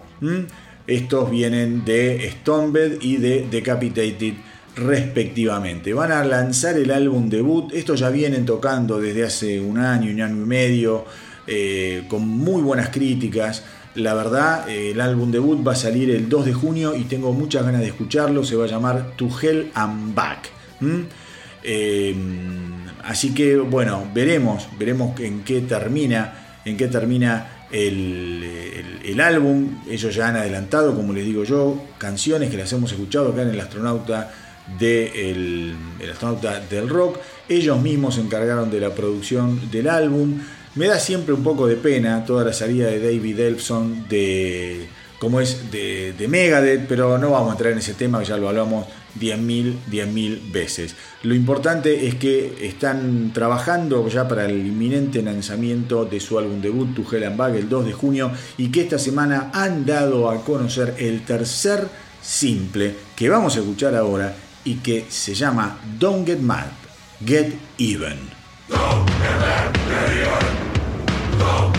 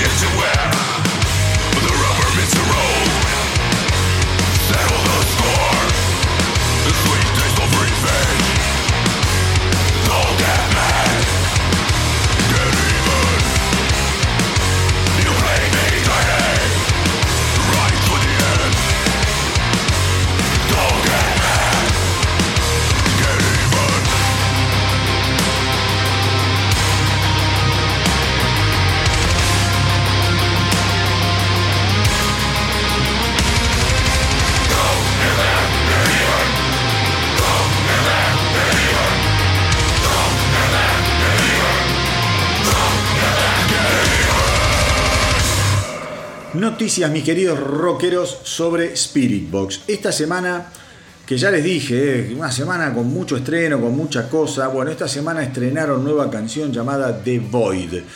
Eh, The Void además viene con un video que acompaña la canción y obviamente hay, a ver, es, lo típico que se espera ¿no? de, eh, de Spirit Box, una banda bastante más compleja de lo que uno cree, con muchos paisajes, por decirlo de alguna manera, sonoros, tiene cierta complejidad, muchas capas de, instrumentación, eh, voces increíbles, coros que, van por atrás una forma media etérea, pero no deja de ser eh, además interesante y pegadizo, porque mm, digo, yo creo que esto es lo importante también de, este tipo de bandas, que son bandas que no, no, se recuestan solamente sobre lo que es el talento y sobre lo que es la cantidad de arreglos y lo que tiene que, ver con la complejidad, o sea, con la capacidad de poder hacer,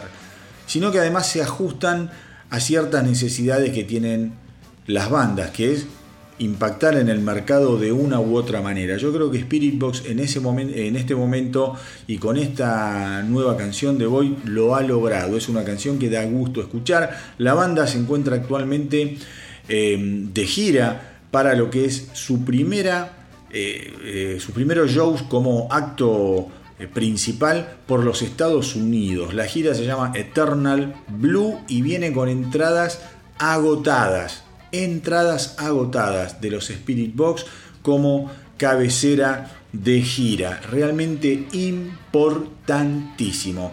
Eh, tengamos en cuenta que esta gira, obviamente, cuando no, está producida por los señores de Live Nation y que mm, comenzó el 10 de abril en Vancouver y va a terminar en Minneapolis el 10 de mayo. No falta mucho, no falta mucho. De esta manera Spirit Box eh, está apoyando a su álbum Eternal Blue que fue lanzado el 2021 en el mes de septiembre a través de lo que es Rise Records.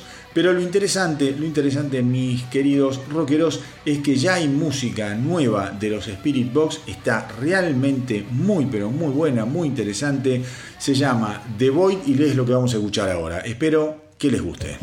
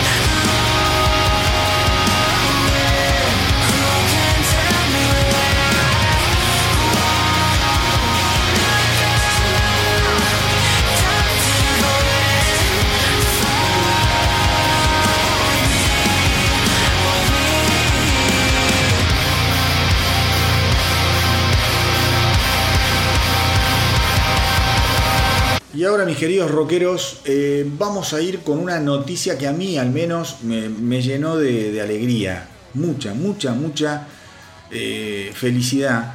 Y que tiene que ver con los Foo Fighters.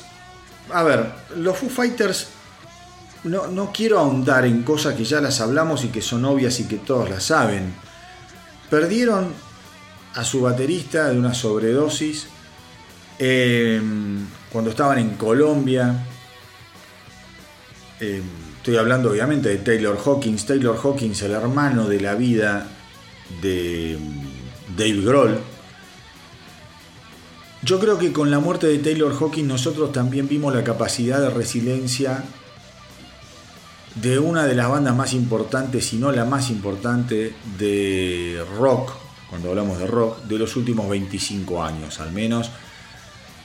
Eh, los tipos inmediatamente mm, lograron construir esos dos shows tributos eh, inolvidables, de lo más conmovedor que yo vi en mi vida, aquel que se hizo en el Wembley y el que se hizo luego en Los Ángeles, dos shows donde tocó todo, todo, todo el mundo, donde tocó la crema el Olimpo del rock. Y ya, más allá del momento de la emoción que transitaban los músicos de Foo Fighters, en especial Dave Grohl, que se quebraba varias veces, yo dije, este tipo realmente tiene una fortaleza admirable. Pararte en un escenario luego de la pérdida tremenda e inesperada insisto, de un hermano de la vida, como era Taylor Hawkins, eh, no debe ser cosa fácil. Muchos, muchos, muchos otros músicos frente a una pérdida de semejante calibre, si tienen que volver, vuelven de a poco. Eh, quizá tocando en lugares más chicos, haciéndose el cuero nuevamente. Y Dave Grohl eligió el camino contrario, eligió quedarse en carne viva en público y a partir de ahí dejar que le volviera a crecer la piel. Pasaron los meses y empezaron a conocerse fechas de los Foo Fighters que están cerrando para el 2023. Hasta ahora no hay noticias de quién los va a acompañar en la batería. Esos estratégicamente se lo están guardando. Creo que, no sé, es una decisión que está bien. Puede estar bien por dos razones muy distintas. Porque pueden poner un músico de sesión y, Dave Grohl tocar en los discos. O pueden venir con un nombre importante. Cualquiera de las dos eh, alternativas creo que está bien que se la guarden hasta el momento que ellos consideren necesario. Fueron cerrando un par de shows, después otro par de shows, después otro par... Y ya los Foo Fighters tienen una cantidad de shows para este 2023 que yo creo van a ser de los shows más esperados por la comunidad del rock. La vuelta de los Foo Fighters. Sin Taylor Hawkins. Un nuevo Foo Fighters. Un renacer. Es una nueva etapa. De esto no tengan ningún tipo de dudas. Como si eso fuera poco, se conoció la noticia que el 2 de junio van a estar editando el álbum But Here We Are, un nombre absolutamente sugestivo, But Here We Are.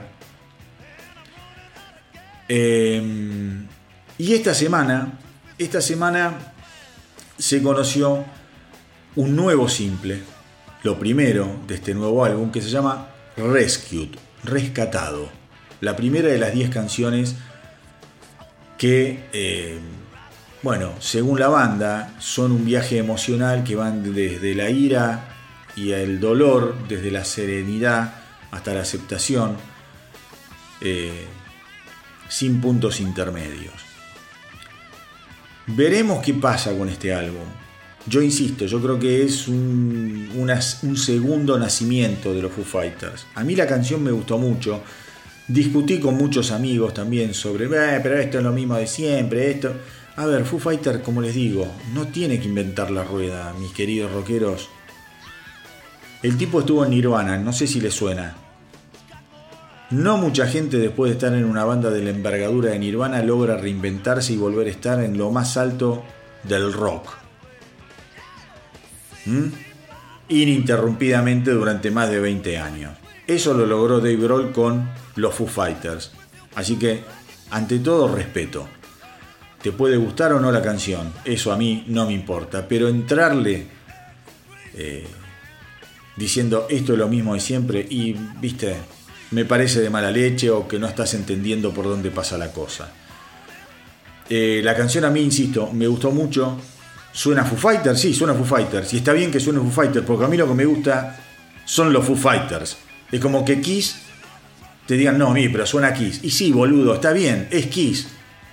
Lo mal es que hayan sonado como sonaron en The Elder. A ver si nos entendemos. Así que bueno, vamos con lo nuevo de los Foo Fighters. Una canción que a mí me encantó. Vamos a ver si a ustedes les gusta. Espero que sí. Y si no, está todo bien como siempre.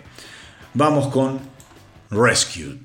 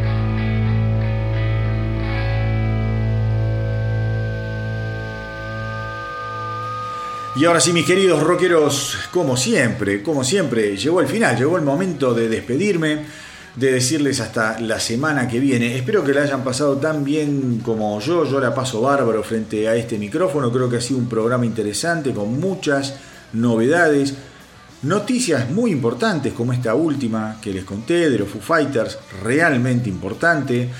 Eh, y bueno, como siempre, música, información lo que son estos ecos de la semana, ya un clásico en lo que es el mundo del podcast, el mundo del astronauta del rock. Los invito, como siempre, a seguirme en las redes, en Instagram, en Facebook, que visiten la web, que como yo siempre les digo, no todo lo que yo cuento acá está en el Instagram, no todo lo que yo cuento acá está en la...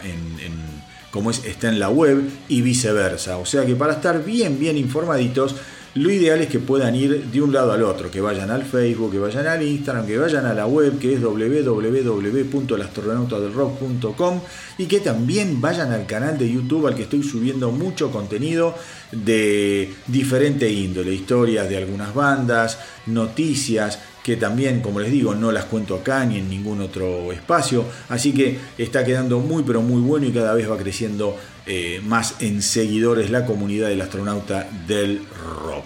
Muchas gracias por eso, muchas gracias por el tiempo que yo sé que es escaso y que eligen escucharme, verme, leerme.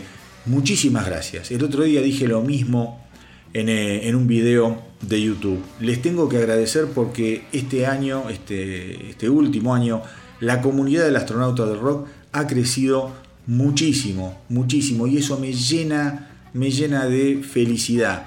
Primero por un tema personal y, de ego propio, ¿viste? Cuando vos haces algo y querés que la gente escuche, que te digan, ¿viste? Está bueno, está malo, algo, ¿viste? Que no haya indiferencia. Bueno, eso a nivel personal, como les digo, a nivel ego, es una gran caricia.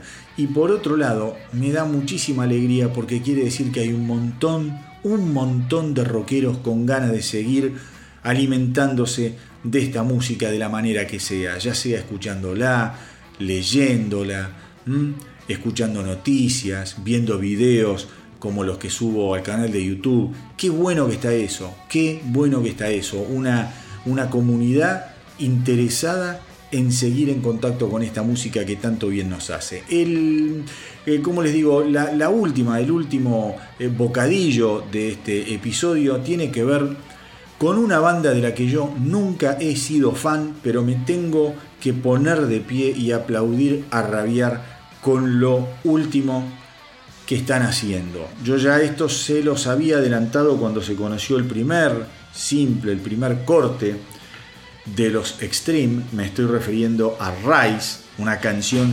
demoledora, demoledora. Esa canción se conoció en el mes de marzo, a principios de marzo, y yo creo que fue un cachetazo, no solo al astronauta del rock, sino que ha sido un cachetazo al mundo entero que había perdido las esperanzas en stream en una vuelta con gloria. Yo no me encontraba dentro de ese universo porque ya les digo, yo no soy fan de Stream, es una banda que nunca me gustó, pero cuando escuché Rise dije, a la puta, qué canción. Evidentemente no me equivoqué en ese momento, o ellos no se equivocaron, mejor dicho, al componer esa canción, porque se transformó en un éxito en un éxito. Ese fue el primer adelanto de lo que va a ser su nuevo álbum llamado Six y que va a salir el 9 de junio. La verdad es que, como les digo, Rice recibió críticas excelentes, no solo de los medios especializados, digo, Brian May. Brian May de Queen salió a decir que la canción le había encantado, que le había encantado. Esta semana, esta semana los Extreme han sacado dos nuevas canciones. Una que se llama Banshee y la otra que se llama Rebel. Y les aseguro, les aseguro, mis queridos rockeros, que son dos canciones enloquecedoramente buenas, cada uno en su estilo, pero digo, Qué bárbaro cómo han madurado la propuesta, cómo se han adaptado a los tiempos y lo bien, lo bien que están sonando los Extreme. Gracias Extreme porque acá tienen un nuevo fan. Yo no sé cómo será el resto del disco, pero me voy a tomar el, tiempo para escucharlo. Porque estoy fascinado, fascinado con lo que están haciendo. Em, van a estar saliendo obviamente de gira con todo este, este nuevo álbum. Entre el 2 y el 29 de agosto van a estar eh, girando por América del Norte y después van a estar entre el 6 y el 13 de septiembre visitando Australia y más adelante en septiembre entre los días 17 y 26 van a estar yendo a tocar frente al público japonés. La verdad Prestenle atención a lo que van a escuchar. Ahora me refiero a una de estas dos canciones. Vamos a escuchar Banshee. Pero después vayan y traten de escuchar Rebel que está igualmente buena. Y como siempre les digo, hagan correr la voz para que nuestra tripulación no pare de crecer. Espero que les haya gustado el episodio de hoy. A mí me encantó hacerlo y compartirlo con todos ustedes como siempre. Gracias por estar ahí, por apoyar la propuesta y por los mensajes que no paran de llegar vuelvo un poco al principio. No se queden con lo que yo digo respecto de los discos que yo escucho. Fundamentalmente lo digo por el álbum 72 Seasons de Metallica. Me interesa que lo escuchen. Yo lo que doy acá son opiniones personales, pero en definitiva, en última instancia, lo que importa no es mi opinión, sino la de ustedes. Cuídense mucho, mucho, muchísimo. Hasta la semanita que viene. Y que viva el rock.